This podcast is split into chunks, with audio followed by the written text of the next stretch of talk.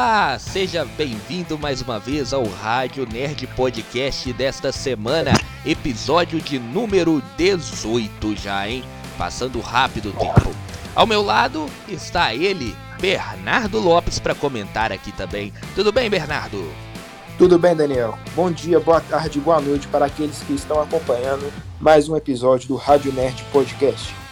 Muito bem, mais uma semana se passou, muitas coisas acontecendo e hoje é, vamos falar um pouco aqui dos dois primeiros episódios da série mais cara já feita uh, para streams, tá? Eu acredito que nem, nem só para streams, mas também para canais de TV, que é a série O Senhor dos Anéis, uh, Anéis do Poder, né? Os Anéis do Poder. É, a série custou aí um olho, um olho da cara, vamos dizer assim. E estreou agora na Amazon Prime. Bernardo, você deu uma vi assistiu, conseguiu ver os dois primeiros episódios. Eu sei que você não tem aí, não é muito chegada a série é, do Senhor dos Anéis, a trilogia clássica, mas você viu os episódios? O que, que você achou? Bom, Daniel, eu não cheguei a assistir os episódios, mas eu tenho acompanhado muito bem o desenvolvimento da série, que tem normalmente uns três anos, e também eu fiquei sabendo, e eu cheguei a ver algumas, alguns detalhes da parte técnica, e eu achei que tá algo muito acima da média, sabe? Dá uma olhada aí para mim, Bernardo, que eu não tenho exatamente, enquanto eu vou falando aqui, exatamente quanto que custou essa série né? Pra gente ter o, os números certinhos.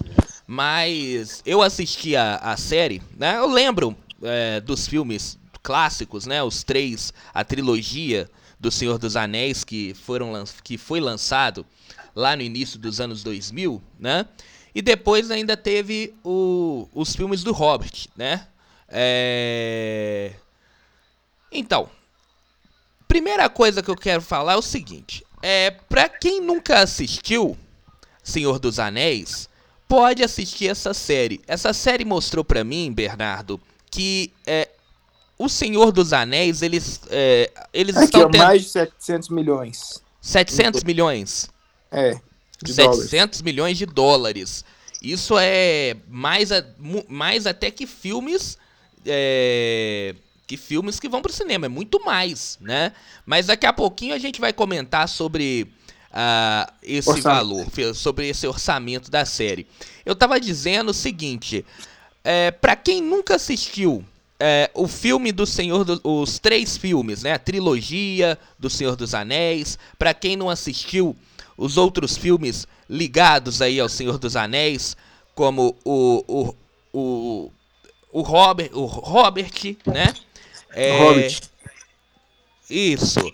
É, a gente. Oi? O Hobbit. É, o Hobbit, né? Eu falei o quê? O Robert. Eu falei isso mesmo, né? fim, fim, do dia a gente tá cansado.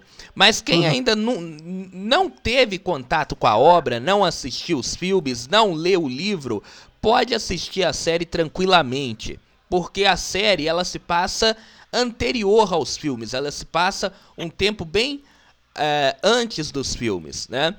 Tem algumas coisas ali relacionadas ao, aos, aos filmes, mas é, você consegue assistir a série e entender. E o que eu mais gostei do início da série foi exatamente eles terem é, explicado, é, feito uma introdução, né? Porque série que é derivada de um filme, na maioria das vezes eles têm a, a explicação no filme, então você tem que assistir o filme para saber o que está acontecendo.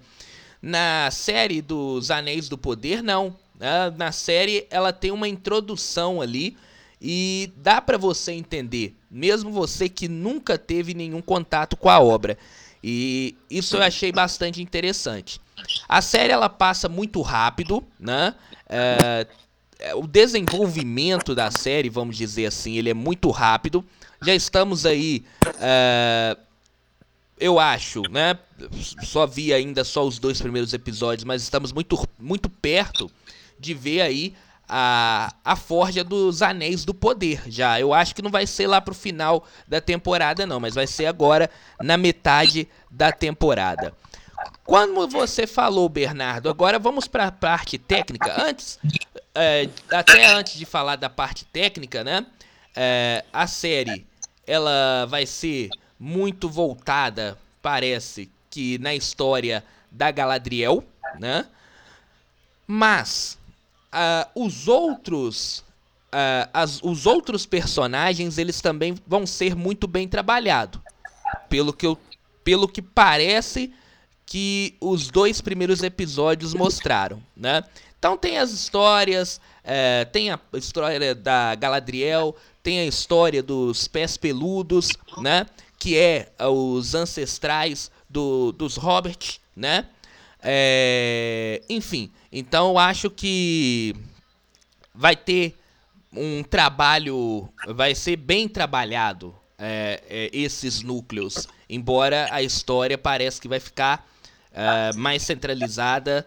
Vai ter um centro na história da Galadriel, mas os outros núcleos também vão ser muito bem trabalhados.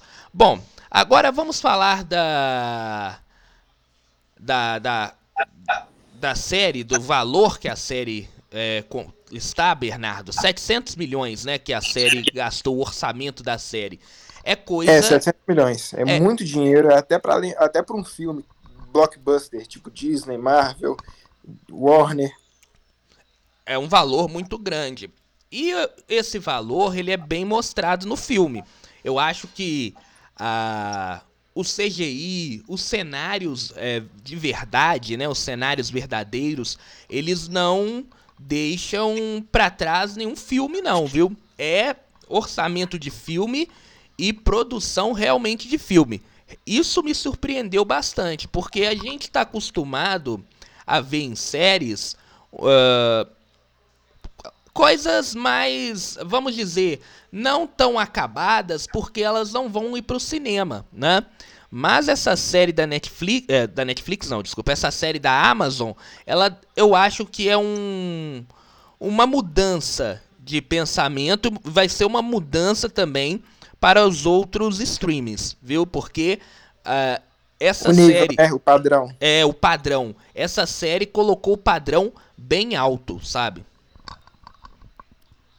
É, isso é interessante, porque entra até na questão da Marvel, se for parar para pensar. Da Netflix, através do streaming, a Marvel através da Disney Plus, com relação ao tipo de conteúdo que eles estão é, oferecendo e a qualidade, entende? Será que justifica eles fazerem um excesso de conteúdo com uma qualidade questionável, enquanto outros entregam um conteúdo de outro nível? A Amazon há muito tempo entrar. É, ela não entrega uma é, muita coisa, vamos dizer, mas ela tenta entregar coisas de alto nível, né?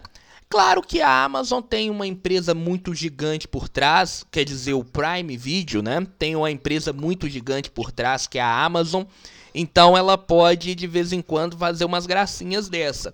Mas isso fica também de lição até para a Netflix, que é uma empresa que trabalha apenas com streamings, né? Mas se ela conseguir reduzir a primeiro a Netflix ela tem que mudar o pensamento, a estratégia dela. Porque qual que é a estratégia da Netflix? A estratégia da Netflix é deixar a pessoa ficar muito tempo ali naquela plataforma. Né? A estratégia de maratonar, né? Então por isso que a Netflix sempre lança muitos episódios, porque a ideia da Netflix é deixar a pessoa ficar muito tempo na plataforma, né? Já a ideia é. da Amazon, né, é você fazer algo de qualidade e que dure um tempo, né? Por exemplo, a série do Senhor dos Anéis lançou dois episódios e agora vai estar tá lançando um a cada semana. Isso faz as pessoas ficarem ali por muito tempo, né? Pagarem a mensalidade por, por um tempo um pouco maior para poder acompanhar, né? Eu acho que a ideia, essa ideia de você de lançamento, uh, a Netflix ela vai ter que pegar, sabe? E aí, com isso, ela vai poder diminuir uh, o número de produções, né? E aí focar mais na qualidade. Porque a Netflix sabe fazer coisa de qualidade, né, Bernardo? Sim, no caso, sabe fazer como Sandman, entendeu? Olha o nível de Sandman. é, eu, eu, acho que o grande, o grande problema da, da Netflix é você. É um problema que eu acho que a Disney. Que o Disney Plus está caindo no mesmo. Vamos dizer, na mesma. Na mesma armadilha, né? Que é ter que fazer várias coisas uh, a todo momento. Tá? E aí Sim. ela vai caindo. Ele tá caindo nessa mesma armadilha, tá? Porque ele, a, a, o Disney Plus, se você ver, ele tem poucas coisas ali da Disney, porque a Disney ela separou os streams dela, né? Então tem a Disney Plus, tem nos Estados Unidos o Hulu, né? Aqui tem o Star Plus, né? Eu acho o mais sensato para Disney nesse momento é juntar tudo no stream só, porque aí você vai ter mais coisa, né? Por quê? No Disney Plus você só tem algumas franquias e você está obrigando essas franquias a produzir muito, como por exemplo está acontecendo com a Marvel. E isso pode muitas vezes, como no caso da Marvel, decair a qualidade. É. E a gente está vendo. E a gente está vendo um, um, uma queda de qualidade, é, não só no, nos efeitos especiais, nos efeitos Como visuais, mas também no roteiro, né? O roteiro também está deixando muito a desejar há muito tempo. Bom, eu acho que tem uma forma de solucionar esse tipo de coisa. Qual? E para e ainda continuar com esse nível de produção e até mesmo aumentar. Qual que você, o que que, qual que era a sua ideia? Aumentar a mão de obra, ou seja, mais, é, como é que fala? pessoas trabalhando, criar um próprio estúdio de efeito visual com uma boa quantidade de pessoas. Mas e eu... trabalhar em cronogramas de roteiro e programas de avaliação de qualidade.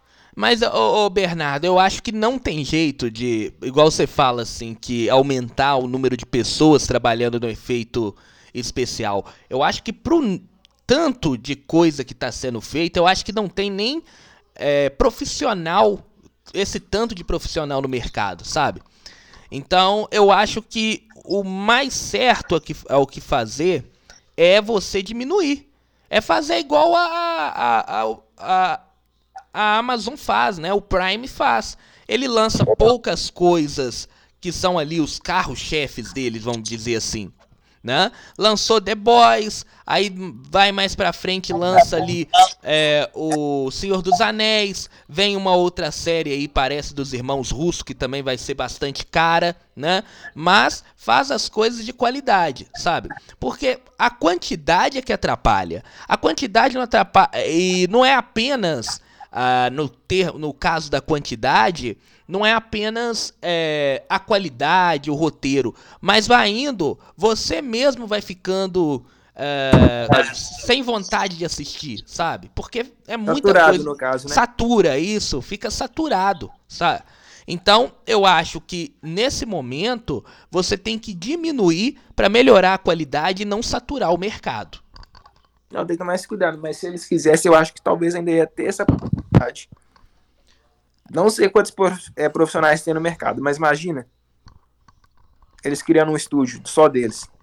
É, é, não sei, não sei se seria viável, né?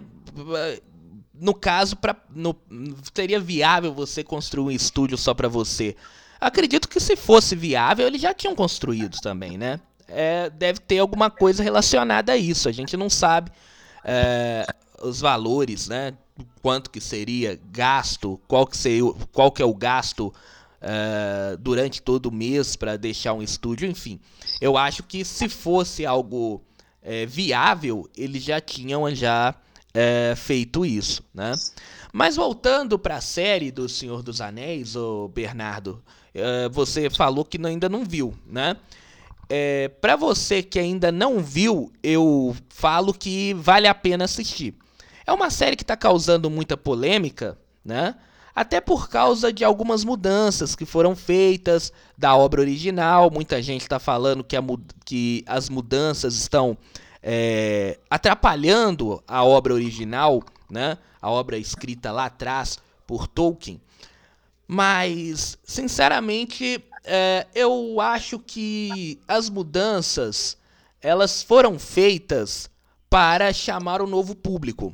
O que está acontecendo é que eles estão tentando mudar o público do Senhor dos Anéis. Porque as pessoas que leram O Senhor dos Anéis lá nos anos 2000, lá no início dos anos 2000, que assistiram os filmes lá no início dos anos 2000, essas pessoas estão ficando mais velhas, né? E aí, uh, eh, para renovar o, esse público, essa série é muito importante, né? Então, por isso que eles fizeram essas mudanças. Uh, e eu sou aqui um dos caras, Bernardo. Eu até falei aqui em umas séries aí, uns programas atrás, que eu odeio quando se faz mudanças é, e jogam goela abaixo, sabe? É, faz o um negócio é, forçado. forçado. Faz o um negócio forçado. E nessa série, eu não achei que as mudanças foram forçadas, sabe? Foram mudanças, né? Mudanças é, em personagens em, vamos dizer, em etnia de personagens e que para mim soa normal, sabe? Não muda a história, né? Mas embora eu respeito também as pessoas que não gostaram, né? As pessoas que são mais fiéis ali à obra. Então eu respeito essas pessoas. Eu acho que elas têm ali um motivo para ficar chateadas e tem um motivo para estar criticando. É aquele negócio, democracia, tudo vale. Se você não gostou, você pode criticar à vontade. Para mim, as mudanças, elas não têm uh, um efeito de ser ali uma coisa forçada, que deixa a obra que estraga a obra, tá? Sabe? Que estraga a série. Até porque essa série, ela é anterior aos livros, tá? Então, uh, é, para mim, uh, essas mudanças elas não atrapalharam, pelo menos nesses dois primeiros episódios que eu assisti. Agora, também uh, concordo quem fica chateado de reclamar. É livre para isso, né? É, cada um com a sua opinião, né? Cabe, tipo assim, ninguém sai brigando por causa de diferença de opinião. É. É, isso mesmo. E para encerrar o papo sobre a série, só teve só dois episódios. Eu acho que a série tem potencial de ser uma das melhores séries, se não a melhor série do ano, tá? Até pelos efeitos especiais, efeitos visuais, tá belíssima a série. Se você ainda não viu, aí eu falando para você, Bernardo, você que é, não assistiu, você mesmo falou que não assistiu a trilogia clássica, uh, do Senhor dos Anéis, eu falo para você para assistir a série, tá? A série, ela, é, para você que não assistiu, não importa nada, sabe? Então, realmente, para quem não assistiu, pode assistir tranquilamente, que a série tá muito bonita. Pelo menos nesses dois primeiros episódios, tá? Beleza, vou ver se eu dou uma chance para a série. É, depois. E os episódios são duas horas, né? Dois, dois episódios, duas horas, é praticamente um filme. E parece realmente que foi feito um filme ali, de tão. da qualidade tão alta que tá. Realmente, em alguns momentos, você até parece que não tá vendo uma série, sim um filme no cinema. Então, é, realmente, uh, esse dinheiro aí, esses 700 milhões, foram realmente bem gastos. Eu vi um, um local que cada episódio está custando 58 milhões, né? Algo uh, gigante. Exorbitante. Exorbitante, né? O tio Bezos realmente resolveu tirar o dinheiro né, da, da, da carteira, né? É. Imagine a carteira do Jeff Bezos, né? Não, nem imagino. nem imagino. É, a, a, aquele negócio, a, a Amazon, ela tem um... Uh, a, o Amazon Prime, né? O Prime, ela tem um, um financiador muito forte, né? Que o Bezos lança, lança foguete pro espaço aí, né? Então, já dá para saber é, quanto que ele tem na carteira que ele pode investir nas suas empresas, né? Bom, Bernardo, eu queria pegar aqui esse episódio de hoje para a gente conversar um pouquinho mais sobre os streams, que é uma coisa que eu gosto bastante, sabe? Eu sou um cara que curto muito ficar em casa assistindo série, assistindo filme. Antigamente gostava muito, eu era um rato de locadora, gostava muito de, de locar DVD, fita cassete para assistir em casa. E os streams, eles vieram para é, facilitar Fica... muito a nossa vida, né? Pra vieram você... pra ficar no caso. É, veio uma facilidade imensa hoje. Hoje você abre a sua televisão e tem é, um, milhares de filmes ali que você pode escolher. Bernardo, o que, que você tá achando aí que agora a gente tem uma uma concorrência bastante forte, né? O que, que você tá achando? Qual que você acha que é o melhor stream? O melhor streaming, eu acho que hoje poderia ser o Disney Plus. O HBO Max para mim era antes, mas só que eu acho que agora com esse lance da reformulação da Warner, eu acho que nem vai ser válido falar dele. Então, é o Disney Plus.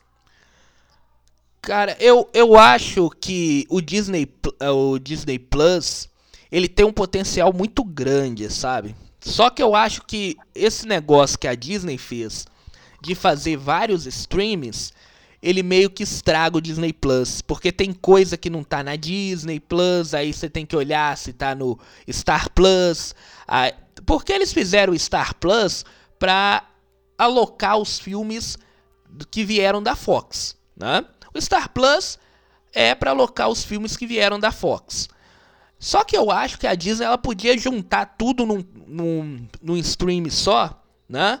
E fazer ali, ah, é, igual o Netflix tem para menores de 18 anos, sabe? E aí cê, o pai pode colocar ali e a criança só vê é, filmes voltados ali para menores de 18 anos. Se você quer filmes mais adultos da Fox, aí você pode assistir tudo no mesmo streaming. Mas o problema da maior da Disney, que eu acho que é uma é uma, vamos dizer, é o nome da Disney, né? Porque a Disney ela nunca pode ser é, relacionada a filmes adultos. Eu acho que isso deveria mudar, sabe? Eu acho que o mundo tá completamente diferente. A gente sabe é, qual selo que, ah, que é Disney para criança, qual é o selo do Disney para adolescente, um filme mais adulto, entende? então poderia ficar muito bem definido, né, no caso. É, pode ficar muito mais definido. Então acho que o, o único problema do Disney Plus é que você entra no Disney Plus para procurar algum filme que você sabe que é da Disney e ele não tá lá. Ele tá num Star Plus ou estar no Hulu, que nem tem no Brasil, né? Mas tem pessoas aí que tem, né? Que consegue acessar via contas americanas, uh, ou até no pirata mesmo, né? Vamos, vamos ser real, a pirataria ela tá aí. É, enfim, então fica muito espalhado os filmes do, dos estúdios da Disney. Para mim hoje, é, mesmo com essas retiradas de filmes que aconteceram, o HBO continua ainda sendo o melhor stream sabe? Eu gosto muito do HBO.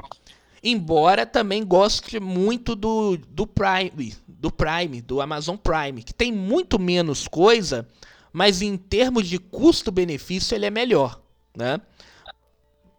Porque você tem ali não só os filmes, você pode assistir filme, mas pode fazer compra, né?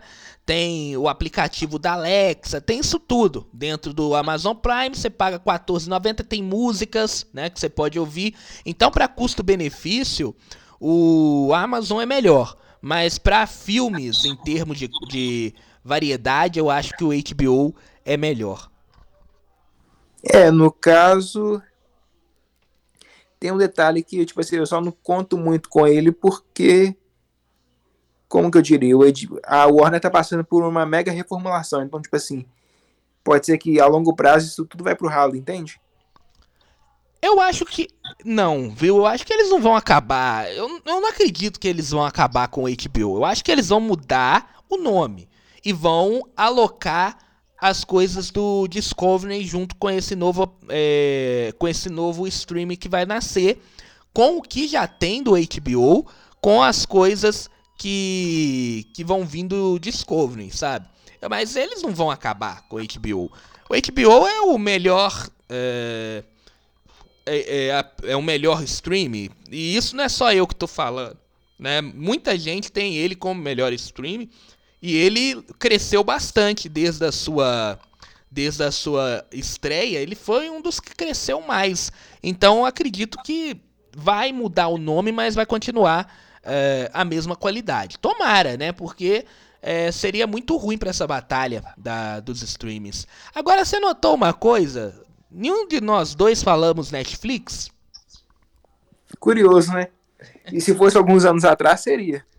Era porque a Netflix era única também, né? A Netflix é que lançou a. vamos dizer assim.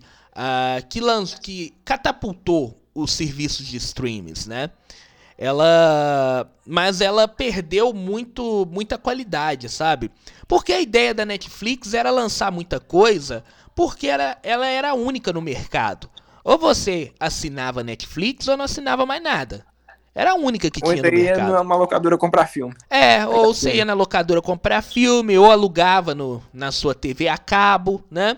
Então ela era, ela era novidade, vamos dizer assim. Era um serviço novo que ela lançou. E aí ela começou a lançar vários filmes começou a ter até muitas coisas de qualidade no início, mas aí ela aumentou a, quali aumentou a quantidade de coisa lançada. Chegou uma época aí que eu tinha lido que ela ia lançar pelo menos uma coisa por semana, um negócio assim. Chegou um ano aí, antes da pandemia, não vou lembrar qual ano que foi, que a ideia da Netflix era lançar uma coisa própria dela por semana. Imagine um ano inteiro lançando coisas é, da Netflix, né, da, que, que são produzidas pela Netflix, uma em cada semana. E aí a qualidade caiu, né?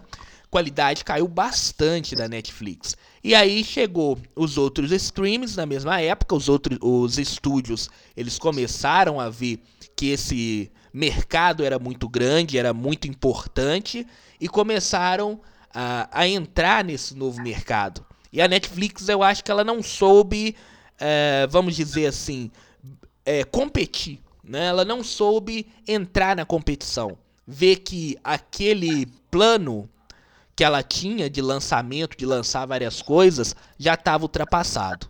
E aí ela perdeu o bonde, tanto é que hoje, se você juntar todos os streams que a Disney tem, e aí é o Star, a própria Disney Plus, mais o Hulu, a Disney ela já tem mais assinantes que o Netflix. Né? É, no caso sim, mas eu acho que a Netflix, se ela não se cuidar muito, a tendência dela é falir ao longo prazo. É, a tende... realmente a tendência ela tem que se cuidar. Eu acho que ela já viu que aquele negócio de lançar todas as sé... lançar a série tudo de uma vez é... já não é mais o plano viável. de negócio, já não é mais viável. Tanto é que as principais séries da Netflix, ela tá lançando por é, lança quatro, lança a primeira parte, depois lança a segunda parte, porque ela viu ali, se você por exemplo pega Stranger Things e lança ela numa final de semana inteiro, a pessoa assinou ali a Netflix, assiste tudo em uma semana, fica mais um mesinho ali é, com a conta e depois para de pagar, porque não vai ter mais nada, né? Então, não vai ter um conteúdo para consumir? É, não vai ter mais conteúdo para consumir. Então ela já notou que o mais importante nesse momento é você espaçar os seus conteúdos, né? Então lança ali a primeira parte, passa um tempo, lança a segunda parte. Eu acho que esse é um caminho transitório da Netflix. Mais para frente, a gente vai ter episódios um por semana destas principais séries. Acredito até que a temporada final de Stranger Things vai ser uma cada semana, tá? Acho que eles não vão lançar é, é, um é, tipo cinco, sete episódios, depois lança mais dois episódios, entende? Eu acho que é, essa visão de mercado da Netflix de que tem que segurar a pessoa na plataforma por 5, 7 horas seguidas, ela tá mudando para segurar o assinante por um mês, dois meses, três meses. Né? É, no caso eu acho que é uma estratégia mais de mercado e que a Netflix tem que aprender a lidar com isso. É, isso. E tá cada vez mais lançando, é, cada vez mais vindo coisa, é, streams, né? Os streams estão cada vez mais crescendo aí. Eu acho que a série, como eu disse no início do episódio de hoje, a série do Senhor dos Anéis, ela é um marco, tá? E agora, a partir de agora, como o patamar subiu muito, as outras elas vão ter que correr atrás. A Disney ela começou até bem. Você lembra lá de WandaVision? WandaVision é uma série muito bem feita, sabe? É uma série é bem feita é, em termos de CGI, em termos de, de enredo, né? Eu não me lembro de ninguém reclamando do, do, do CGI de WandaVision, né? Então foi uma série muito bem feita. Depois que a Disney ela perdeu a mão ali, principalmente nas séries da Marvel. Eu acho que muito teve por causa da começou pandemia. Isso começou com o Gavião Arqueiro, né? É, é, com o Gavião Arqueiro. Eu, eu acho que eh, Gavião Arqueiro, antes de Gavião Arqueiro foi Loki. Loki. Loki também não tem nada a reclamar, não, não. Né? Aí teve o Arif antes, né? Também uma boa série, mas é animação, né? Mas começou em Gavião Arqueiro. Esses problemas começaram realmente em Gavião Arqueiro. Não sei se foi a pandemia, né? Enfim, mas a qualidade ela caiu bastante. Eu fiquei sabendo que o Doutor Estranho, o filme teve que ser adaptado por causa da pandemia. Sim, a, os, o, aquela cena dos, dos Illuminates, elas. Nenhum do, ninguém gravou junto, não, né? Se eu não me falha a memória, eu li isso aí. Que ninguém. Não teve uma gravação de todo mundo junto. Foi tudo gravado separadamente. Cada um gravou separadamente. Por isso que a cena não ficou tão boa, né? Se é, ficou meio artificial. É, ficou muito artificial, porque ah, o, os atores né, estavam contracenando com fundo verde ali, não tinha ninguém. Todo mundo gravou em separado, né? E aí aquela cena que seria uh, o ponto, vamos dizer, um dos pontos altos do filme, ela ficou muito artificial. E foi uma das coisas piores do filme ali em si, né? No caso, eu acho que igual eles falam que o John Krasinski ele foi adicionado de última hora no filme. Sim, é, é, e ele gravou sozinho, né? Ele gravou sozinho. sozinho é, só ele contracenando com fundo verde. A gente pode ver que é, a cena é muito artificial, né? Bom, Bernardo, uh, o que temos mais para falar? Elegemos aí os melhores streams. uh, tem mais alguma coisa para falar aí ah, sobre essa semana, né? Eu fiquei sabendo de outras coisas que Flash tá passando por refilmagens de novo. Não vão retirar aí o, o, o Ezra Miller, não, né? Não, não vão retirar. Mas é o final dele que vai mudar do filme. O final dele vai mudar, uh, deve ser para que uh, aconteça o reboot. O reboot Mas vai sabe acontecer. Como que vai ser o reboot? Eu acho que. Porque já sa saiu alguma coisa? Saiu. Então fala pra gente aí, ó. Mas o que, que você imagina do reboot? Pra mim, o reboot vai ser total, mas alguns atores vão ficar e a história vai ser diferente. De origem. Tipo assim, vai ser personagens diferentes, né? Por exemplo, a Mulher Maravilha da Gal Gadot, né? Hum. Ela vai ter uma, vamos dizer, uma personalidade diferente, entende? Vai ser feito por ela mesmo mas com uma personalidade diferente. O próprio é, o próprio Superman, né? É, o, o Henry Cavill, ele vai voltar, mas com uma personalidade diferente, né? É isso que vai ser? É e não é também. Então vai lá, fala, conta. O final vai ser com uma reformulação de personalidade dos personagens mas tem um detalhe que é quase semelhante ao final do Homem-Aranha. Vão perder o, a memória? É. Não vai existir Liga da Justiça. O Batman nunca vai ter formado a Liga da Justiça. Ele vai ter que recrutar todo mundo de novo. E daí entraria aquela cena que foi regravada no filme do Aquaman. Ah, tem. Mas aí é, comprova então que O, o Batman vai continuar sendo Ben Affleck, né? É, o Ben Affleck vai ser o Batman, mas só que ele não conhece Liga da Justiça. Como se nunca tivesse acontecido a Liga da Justiça. Interessante, interessante. É o que eu, é, é o que eu já estava pensando há muito tempo, né? Eu, eu também acreditava que eles não iam mudar uh, algumas pessoas, alguns personagens. Por exemplo, o Flash vai mudar, não tem jeito, né? Não, eu acho que acabou que não. Eu acho que eles vão dar, tá, dar um tapa-buraco no Ezra Miller, porque ele, ele tá em, é supostamente em tratamento, né? Ah, mas eu acho que eles não vão correr o perigo com ele, não, Bernardo. Ou eles vão jogar ele lá na força de aceleração e deixar ele lá, trazer um outro flash, né? Eu acho que eles não vão correr esse perigo de ele dar uma recaída. É muito, é muito arriscado, sabe? É, vai lá ele mata uma pessoa. Não, não, reboot. Não, não é só matar uma pessoa, sabe? É quando você tá em tratamento, tem uma chance de dar certo e a gente torce aqui que dê certo, né? Mas tem uma chance do cara dar uma recaída, né? E aí voltar a fazer essas coisas que ele estava fazendo de novo. E aí tem esse risco, corre esse risco. E eu acho que essa nova Warner, eles não vão querer correr esse risco de novo, sabe? Por Igual mais foi com Flash na antiga gestão, né? É, por mais que ele esteja fazendo tratamento, eles não vão querer correr esse risco de ah, uma recaída do do Asdra, do Ezra Miller e aí joga tudo a perder de novo. Porque não dá para fazer um novo reboot, sabe? Então eles vão pegar esse momento eles vão. É, o Ezra Miller eu acho que não fica. Mesmo agora ele vou indo para tratamento, eles não vão correr esse risco, não. De perder dinheiro é, por causa do Ezra Miller é, é, muito arriscado, sabe? É muito perigoso. É, mas era isso que eu tava pensando mesmo. Por exemplo, a, o, o Henry Cavill, por exemplo, o, ele vai continuar sendo super, o Superman, sabe? Não tem outra pessoa que possa ser o Superman hoje. Você teria em mente alguém que poderia ser o Superman? Eu não tenho. Eu, eu tenho. Pior que eu tenho. Quem?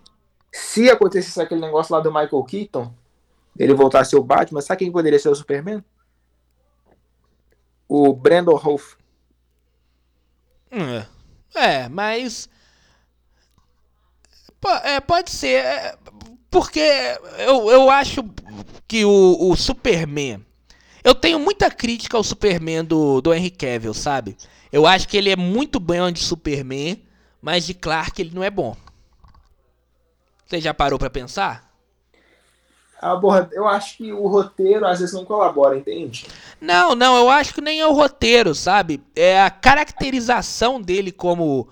como. Clark. Como Clark. Que ele é o, é o é o, é o Superman vestido de Clark, entende? Você pega, por exemplo, uma série que está em cartaz, que tá, uh, em cartaz agora, que é Superman Lois, né?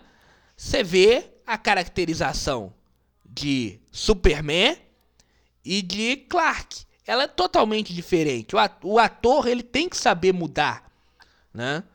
É, a, sua caracterização de um para outro. Senão fica como se fosse Superman fantasiado de Clark. Eu acho que o Henry Cavill, quando ele faz o Clark, ele é o Superman, sabe? Não muda nada ali. Então, mas eu não vejo uh, quem que a, a, eu quer dizer, eu, eu não vou reformular o que, que eu disse lá atrás, não é que eu não vejo.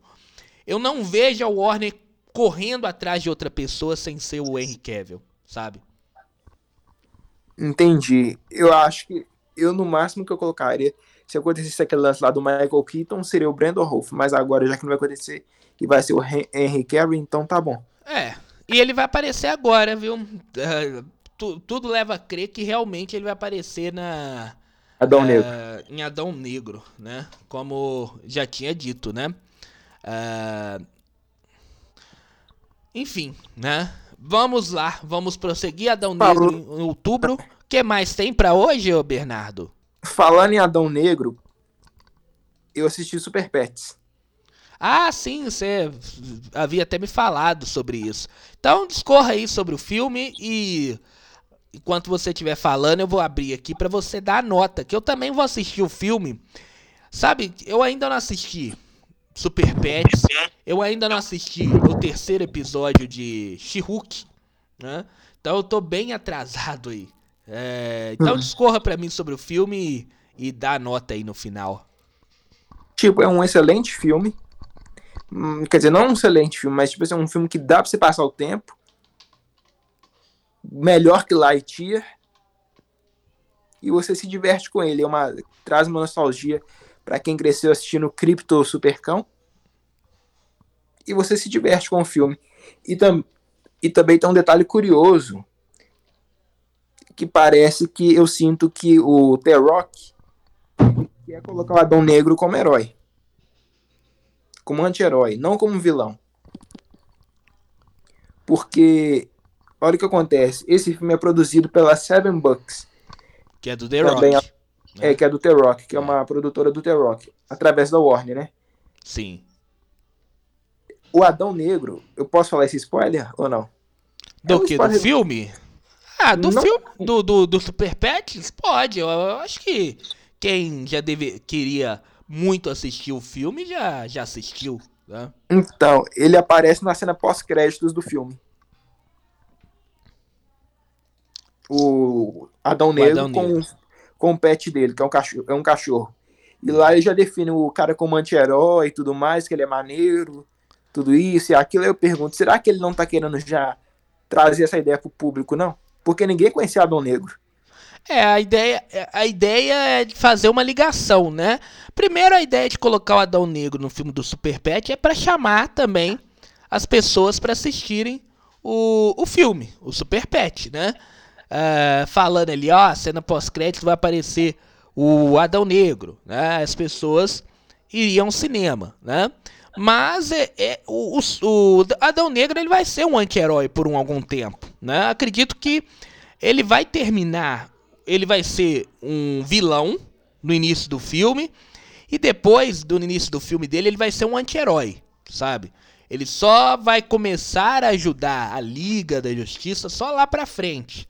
Eles vão trabalhar muito com Adão Negro sendo aí um, um anti-herói por uma boa parte do universo da do, do DCU, que vai vir aí agora. Eu acho que também tem outro detalhe que ele. Como é que fala? Até perdi a, a, a questão. Eu acho que ele vai ser um, tipo um Venom melhorado da Warner. É, vai ser bem melhorado, né? Eu, eu espero que seja um, bem melhorado, né? Eu ainda tenho o Adão Negro como acredito que vai ser o melhor filme de super-heróis desse ano, né? Não, e o CGI do filme tá impecável, você viu? Vi. Pelos na... próprios trailers dá pra você ver, igual o Gavião Negro, é... o Esmagátomo. É, tá, é, eu acho que nesse filme nós não vamos, não vamos ter essa reclamação de CGI. Eu acho que a, a Warner ela tá querendo fazer, ela tá querendo ali entrar é, nesse momento que ela tá vendo que a Marvel ela não tá mais com aquela força toda que tava nesses últimos anos. Ela tá querendo fazer as coisas de qualidade, querendo colocar bastante qualidade, não só nos efeitos especiais, efeitos visuais ali, mas também no roteiro. Então, por isso que ela anda adiando os filmes. Ela vai mudar completamente o DCU, porque ela tá vendo que agora é a hora dela, né? Que agora ela consegue lutar com a sua rival ali, vamos dizer. Porque era difícil. A Marvel ela construiu, né, desde lá do Homem de Ferro uh, até Ultimato, ela construiu um universo em que é, qualquer coisa que ela fizesse, ela colocava muito público no cinema, né? É só você é, pegar. É, é só, é você, só você pegar como exemplo é, o filme da Uh, Miss Marvel. Filme da Miss Marvel não é um grande filme. Eu só assisti esse filme duas vezes na vida só, para falar a verdade. Foi lá no cinema. Da Marvel, no caso, né? É, Miss Marvel. Foi lá no cinema e depois em casa, quando eu peguei para fazer a maratona de todos os filmes do CM. Mas. E é um dos maiores. Era uma das maiores bilheterias ali. Mas é um por... bilhão. Um bilhão, né? é uma das maiores bilheterias de cinema do, da Marvel, né? E muitos outros filmes que são melhores que Capitão Marvel não tem essa bilheteria, né? E não tô dizendo nem na Marvel, fora da Marvel. Tem muitos outros filmes que são que dão de 10 a 0, que dão de 1000 a 0 no filme da Capitã Marvel, que não tem esse tipo de bilheteria. Mas Batman, isso é por quê? Batman, por exemplo. É, é. Mas isso por quê que aconteceu? Porque a Marvel ela criou uma, um universo ali em que qualquer coisa que ela fizesse, ela colocava um bilhão. De, ela, ela dava um bilhão de, eh, de dólares. Porque as pessoas, elas queriam assistir qualquer coisa da Marvel. E nessa época, era muito difícil da DC é, competir. Porque a DC, ela não é, criou esse universo como a Marvel criou. Ela, ela quis correr e quis competir ao mesmo tempo, né? É, quando ela viu, ela quis correr e tropeçou na, na, nas próprias pernas, sabe? Mas agora ela tá vendo que esse universo que a Marvel criou, ele é, ele não essa quarta fase, vamos dizer, ela tem muitos problemas. Ela tem muitos problemas e a gente vai até fazer no final do ano, Bernardo, é, que é, termina a quarta fase, né? E já estamos aí já uh, fazer uma promessa para vocês aqui. No final do ano, a quarta fase ela termina. Ela termina com Wakanda Forever. É, foi, foi o que foi dito que Wakanda for, é, Wakanda para sempre, Wakanda for, Forever, ele fecha a quarta fase. Foi dito isso pelo próprio Kevin Feige lá na é, San Diego Comic Con. Então, uh, o filme do, do da Pantera Negra, ele é no início de dezembro, de, início de novembro, né? Isso. Então, no final do ano, a gente vai poder fazer uma, um review de toda a quarta fase, que é muito problemática. Tem muita coisa que é problemática nessa quarta fase. E aí a DC ela tá vendo aí a oportunidade dela poder abocanhar uma boa parte do público da Marvel, né? Então ela vai fazer muitas coisas de qualidade. Ela não vai querer lançar por lançar. Então acredito que esse filme está muito bem acabado, esse filme do Adão Negro. É, o a próprio roteiro deve estar tá muito bom. Né? Os outros filmes que vão vir pra frente da DC também, você tá vendo que tá tendo regravação a torto e direito, né? Eles não querem errar dessa vez. E isso que me faz ter esperança da gente ter um grande filme é, Adão Negro em outubro. É, eu, eu tô com muito hype pra Adão Negro. Agora pra Pantera Negra eu já não sei o que, que eu espero. É, também é a mesma coisa. Eu não sei. Eu, pode ser um baita filme, mas eles podem cagar tudo no filme, sabe? Ainda mais um filme que foi refilmado, é. refeito, reestruturado, tudo de última hora. É. É muito perigoso. É. Bom. Ou esse super bom ou super. Pode falar. E também tem uma outra coisa também, que eu acredito que essa semana a gente pode ter um outro trailer de Pantera Negra. Será? Eu, essa semana? É, você sabe por quê, não sabe? D23 essa semana, né? É, D23. Mas eu acho que da D23 eles não vão lançar nada relacionado a, a filmes, não, viu? Eu acho que junto com a D23 eles vão ter aí o. O.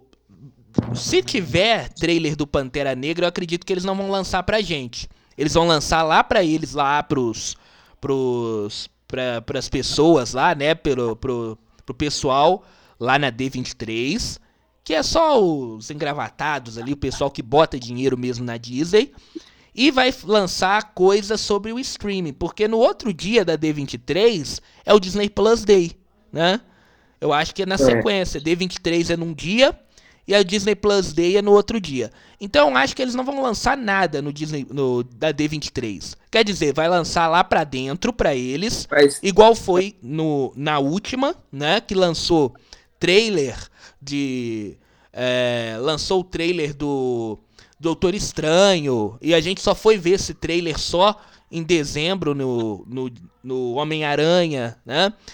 E no dia seguinte, que vai ser o Disney Plus Day, vai ser o lançamento das séries que falta. Aí a gente talvez vai ter trailer de alguma série que vem por aí, a próxima série.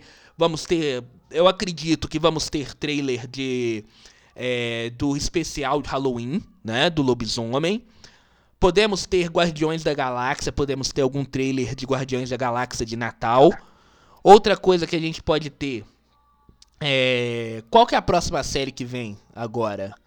Não tem. Só ano que vem Invasão Secreta. Invasão Secreta deixaram pro ano que vem, né? Podemos ter Invasão Secreta, alguma coisa de Invasão Secreta também. Né? Então, é, eu acho que. É. E também informações de séries que faltou ser dita lá na, na D23, na San Diego Comic Con. Mas eu acho que de filme a gente não vai ter nada não, Bernardo. Eu acho que vai lançar só para os executivos lá dentro mesmo. Vai ficar lá dentro para eles. Só ano que vem que eles, ano que vem não, só no final do ano que eles vão lançar o trailer de Guardiões da Galáxia, que a gente já viu uma boa parte no na San Diego, né? Mas eles vão lançar pra gente só mais pro final do ano. Igual o que eu fiquei sabendo é que o que vai ser mais importante anunciado ali é o elenco de Quarteto Fantástico. Eu tô sabendo. Mas na D23, na talvez D23... vai ser anunciado pros executivos. Eu acho que não vai, vai vazar pra gente, não. Não, acho que vai. No caso, porque quando anunciaram o Quarteto Fantástico, foi na D23, não foi na Comic Con. Quando anunciaram pela primeira vez e quando era ainda o John Watts que estava na direção. Quarteto Fantástico, ele não foi, ele não foi anunciado no num trailer que saiu? Mostrando foi, foi, o... foi na D23 na época. Foi a D23? Não foi no Disney Plus Day, não? Acho que foi Disney Plus Day, não? Um dos dois, mas aí eu só sei que nessa data em específico vai, pode revelar o elenco. É, é, é, eu acho que tá. Não sei, não sei. É, pode ser que sim, né? Mas eu acho que a Disney Plus Day eles vão. Eles vão ficar focar ali mais no. Uh, vamos dizer. Vão focar mais na, nas séries da Disney Plus. Né? Eu gostaria de ver um lançamento do, do quarteto num, numa Comic Con, sabe? Pode ser, não precisa ser na San Diego, pode ser numa Comic Con. Quem sabe aqui na CCXP, hein? É, seria interessante. Seria interessante, Mas... né? Mais interessante ser numa Comic Con, né? Mas enfim, vamos ver, né? Vamos ver o que vai acontecer. É. Bernardo, 52 minutos de, de podcast, podcast. De, de episódio. Eu acho que é isso, né? Dessa semana. É, eu só tenho outro rumor para falar, um último rumor. Então fala. Que no, que no caso. Ah, só para finalizar aquele lance lá do Super Pets, a nota que eu vou dar. É. Ah, é, esqueci das notas. Você falou que viu Lightyear também, hein? Vamos lá, é, Super Pet. Também. Super Pet, quanto que você dá para Super Pet? 7,5. 7,5. Lightyear, quanto que você dá para Lightyear? 3,5. Ah, foi uma boa nota. Uma boa nota. ai, ai. É, então aí 3.5 para Lightyear, 7,5 para Super Pet, tá bom? É, essa semana eu não e vi nada. O, o Hulk? Sério? Que Hulk? Hulk eu ainda tô assistindo a série, então... Ah, não, She-Hulk. É, She eu achei que você ia dar nota já. Não, ainda não vou. Só depois que terminar a série. É, depois que terminar, a gente vai fazer uma, um episódio aqui falando da série, né? Então, Mas... Uh, qual que foi o último rumor dessa semana, Bernardo? O último rumor é o diretor de Quarteto Fantástico. Quem vai substituir o John Watts? Quem? É, então pode falar, ué. É o diretor de WandaVision. É, eu gostei. Eu gostei. É bastante da escolha, sabe? É, eu acho que ele fez uma série que, pra mim, é a melhor série, né? Só deixa eu pegar o nome dele aqui. Diretor de WandaVision. É, deixa eu pegar aqui. Só deixa eu pegar aqui o nome dele. Tem como você procurar aí, Bernardo? É Matthew alguma coisa. É, diretor de, de WandaVision. Agora. É... Mas eu gostei. Sabe? Eu, eu acho que é a melhor série é, que tem da Matt é, Sharkman. parece que é Sharkman, né? Isso. Matt Sharkman. Então, ele faz a, ele fez a, a, a melhor série é, da Disney Plus, né? Então acho que vale, vale, né?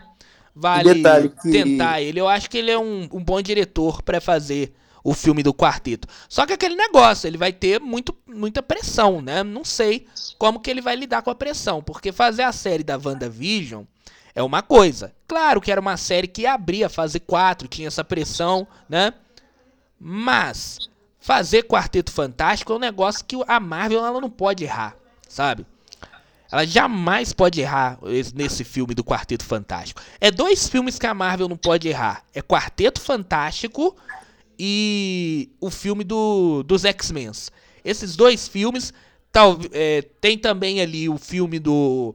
Do. Dos Vingadores. Do, não, é. Motoqueiro Blade. Fantasma e Blade. E Deadpool. Esses cinco filmes a Marvel jamais pode errar. Porque são filmes que são aguardados há muito tempo dentro do CM. Então são filmes que a Marvel ela tem que ser impecável. E aí eu não sei como é que ele vai, vai se dar com essa pressão. Que a pressão ela é mil vezes maior do que fazer uma série da Wanda. Né? Isso aí a gente tem que concordar. É, no caso é mais igual. Esse diretor aí do Quarteto Fantástico, suposto diretor, no caso, ainda tem que ser confirmado. Ele já dirigiu alguns episódios de Game of Thrones, de batalha. Sim, sim. É, é, é, é já dirigiu alguns. É, eu não tinha essa, essa informação, não. Se foi isso, menos pior, né? Porque Game of Thrones é uma série que é, foi bastante elogiada, né? Só o final que não, né? Mas não por causa de direção, essas coisas todas, e sim por roteiro, né? Mas é uma pressão muito grande, né? É uma pressão muito grande é, deixa eu até ver aqui a idade dele. É um cara até novo. 47 anos. Tá indo aí ainda para os seus 50 anos. É um é cara bem novo. Né? Vamos ver como é que ele vai lidar com essa pressão de fazer é, um filme tão aguardado por fãs. Né? Tomara que dê certo. Eu torço muito para que dê certo. É, tomara mesmo, porque se o Quarteto Fantástico não der certo, a Marvel vai ter que repensar muita coisa. É. É isso mesmo. Bernardo, vamos então para o final aqui? Vamos fechar vamos. mais uma semana. Muito obrigado pela companhia. Eu que agradeço pelo convite e vamos para o próximo episódio a próxima semana. Até breve, pessoal. Um grande abraço, Bernardo. Um abraço a você que nos acompanhou nesse episódio de número 18. E a gente volta na semana que vem.